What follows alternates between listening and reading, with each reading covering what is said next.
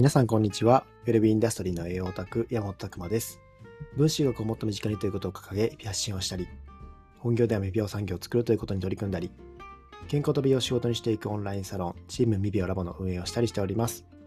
この配信では私、山本が日頃の勉強会にて語りきれなかったことや、分子学を学ぶ上で役立つ知識、日々持っていることを発信しております。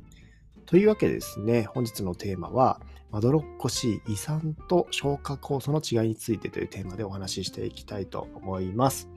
先にですね、告知の方させていただきたいんですけれども、ちょっと来週の月曜日からちょっと新しい取り組みをですね、始めようかなと思っておりまして、まあ、5月23日月曜日の21時なんですけども、栄養と美病を学ぶオンラインお茶会っていうのをちょっと始めてみようかなと思ってます。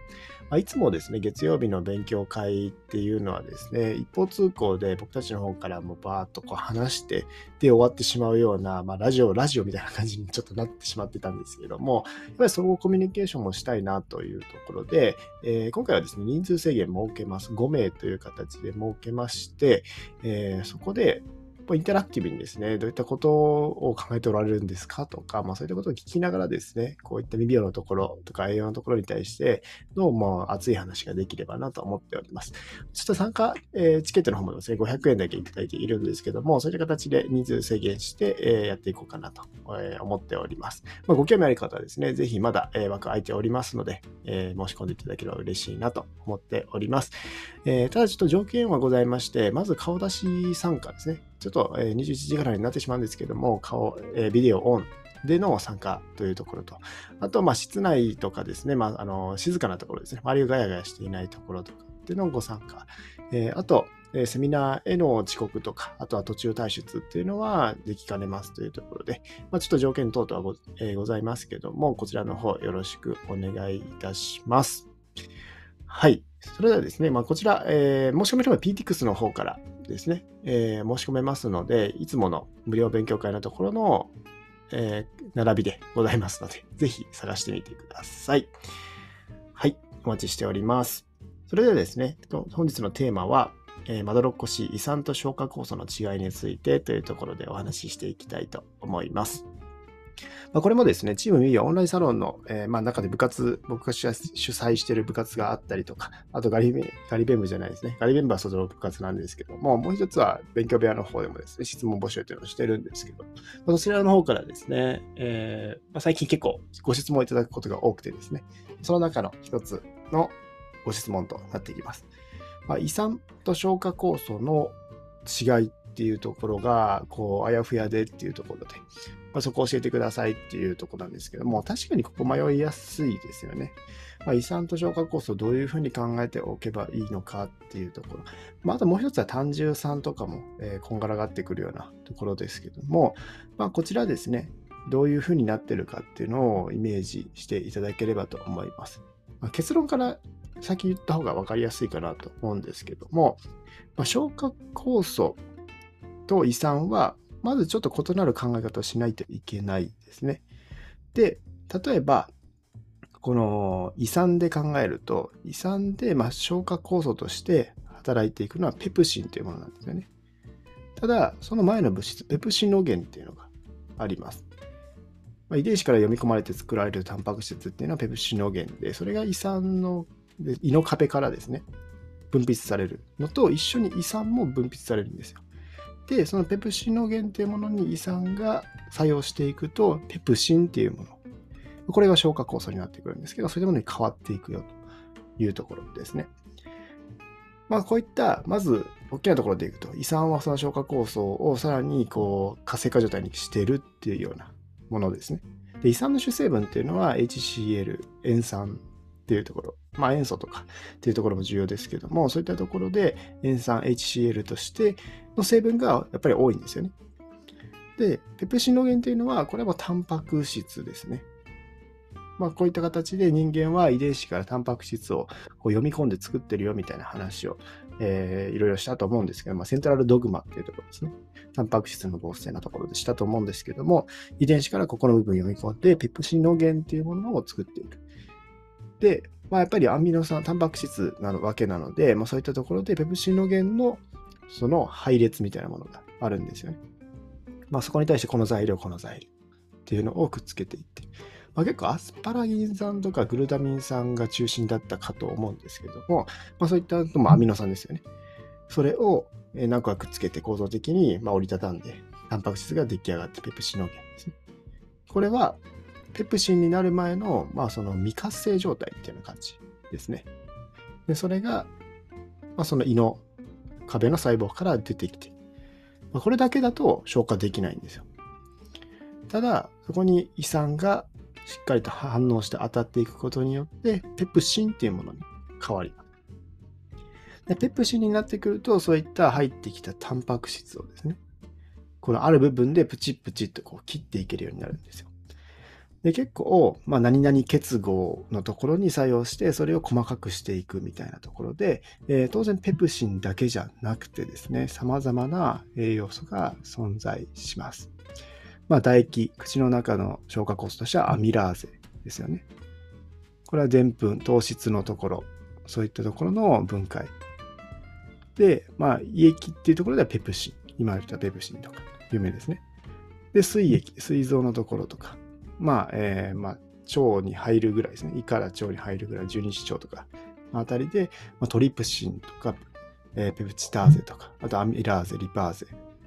まあ、脂肪の分解とかも始まってくるわけですね。まあ、様々、えー、そして、症状の壁とかで、ペプチターゼ、マルターゼ、みたいなものが作用してきて、まあ、それぞれにこの消化酵素に役割が出てくるというところですね。まあ、どこの部分の化学結合をプチプチ切ってちっちゃくさせていくかと。まあ、イメージはですね、まあ、皆さんの取るもの様々違うと思うんですけど、その中に、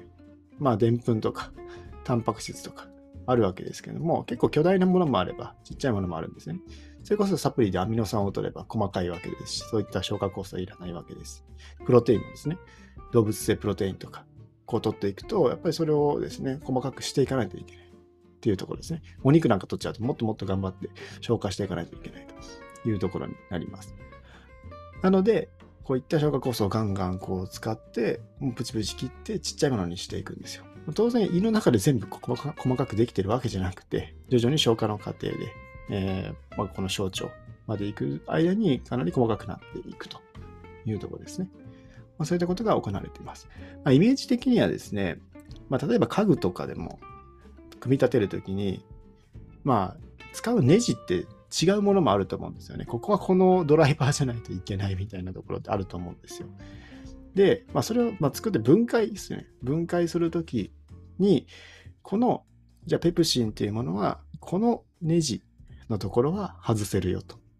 いうところ。当然ネジ穴が合わないと外せないですよね。で、外して、で次のやっぱり違う物質にがこう関わってくると消化酵素として関わってくるとその違うネジ穴が外れていくっていうような感覚ですかねだからやっぱりその一つのペプシンだけで全て消化してるかっていうとそういうわけじゃなくて、まあ、ある程度細かくはできるまあ共通のそのよく使うネジみたいなのはあると思うんですけども、まあそういったところですね、は違うよっていう認識でもいいかもしれないですね。で、この、まあペプシンもそうです。ねあとトリプシンとかですね、もう、まあ、これもですね、えー、ま前駆体みたいなそういった未活性状態っていうところで分泌されて、えー、さらにこれがですね、エンテロキナーゼってものなんですかね。まあ、なかなか難しい名前ついてますけど、そういったもの、自家加水分解により、えー、こういったトリプシンになっていくと。トリプシン脳源がトリプシンになっていくみたいな話がありますね。だからそういった時に、これは胃酸じゃないですよ。トリプシンはまたその胃の中じゃないので、また違う物質で活性化状態になって、えー、そういったところでこう切っていくと、消化、消化していくと。まあ、特に、まあ、ここに書いてあるのはですね、トリプシンは塩基性アミノ酸のカルボ基式のペプチド結合を加水機化すると。まあ、これ難しいですよね。そういった結合なんですよ。くっつき方ですね。くっつき方が、のところで作用が変わってきたりとかするというところかなと思います。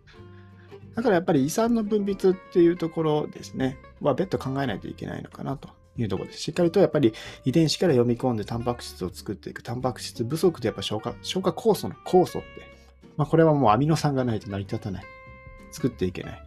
ものなので、当然タンパク質不足はその胃酸の、胃酸じゃないですね、消化酵素の材料というのを少なくしてしまうし。であと、胃酸の方もうまた、これはアセチルコリンとかガソリンとかヒスタミンとか関わってるって遺産の会にちらっと言いましたけども、そういった様々なこの制御分析ですね。まあそういった制御されて、しっかりと分泌してます。過剰になる人もいれば少なくなってしまう人もいるし、まあ、結構交感神経優位な生活していると、やっぱり胃酸の分泌とか減ってきてしまうよとかも言われてたりもしますし、やっぱりですね、この胃酸とやっぱ消化酵素の話は別々に捉えないといけないかなと思います。まあ、消化酵素はすごくタンパク質が関わってます。ね。まあ、胃酸は胃酸で別途考えるというところですね。まあ、胃酸の成分の中には塩酸、塩化カリウム、塩化ナトリウムとか、やっぱカリウム、ナトリウムとか、そういったものとか重要ですし、で、しかもそこの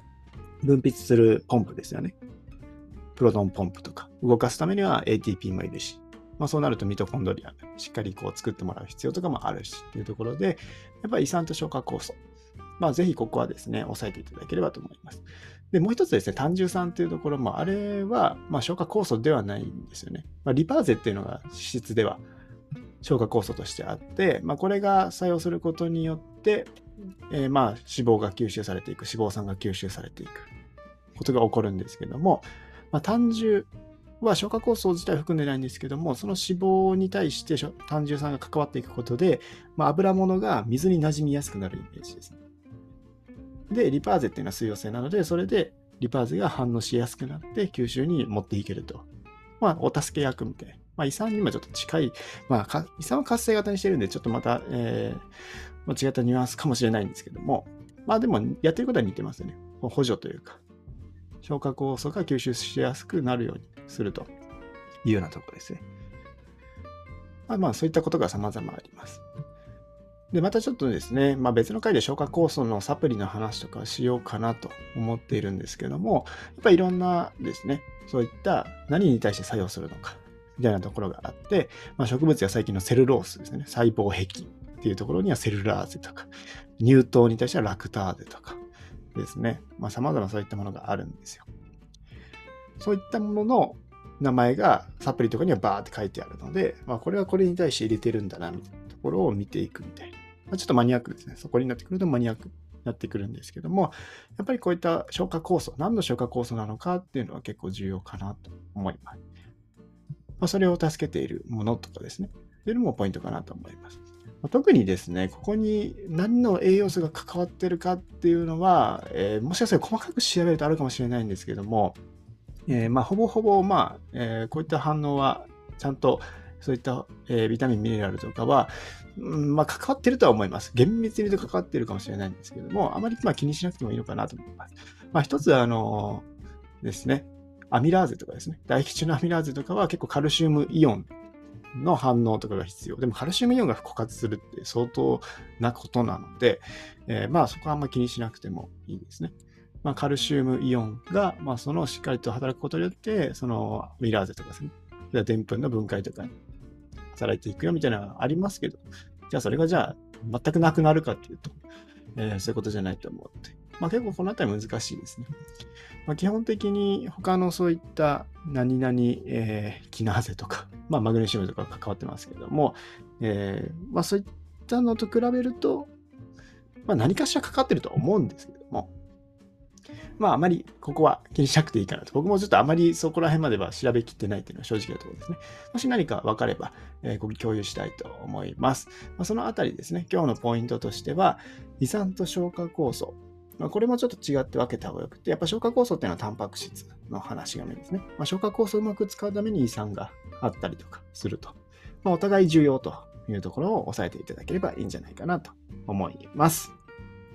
はい、今日はですね、えー、まあ、ちょっと、えー、長々とまた、えー、ややこしい話をしましたけども、ぜひそういったところご参考になれば幸いです。今日はですね、まどろっこしい遺産と消化酵素の違いについてというテーマでお送りしました。皆さんの日々のインプット、アウトプットを応援しております。ウェルビーインダストリーの栄養オタク、山本拓馬でした。じゃあまたね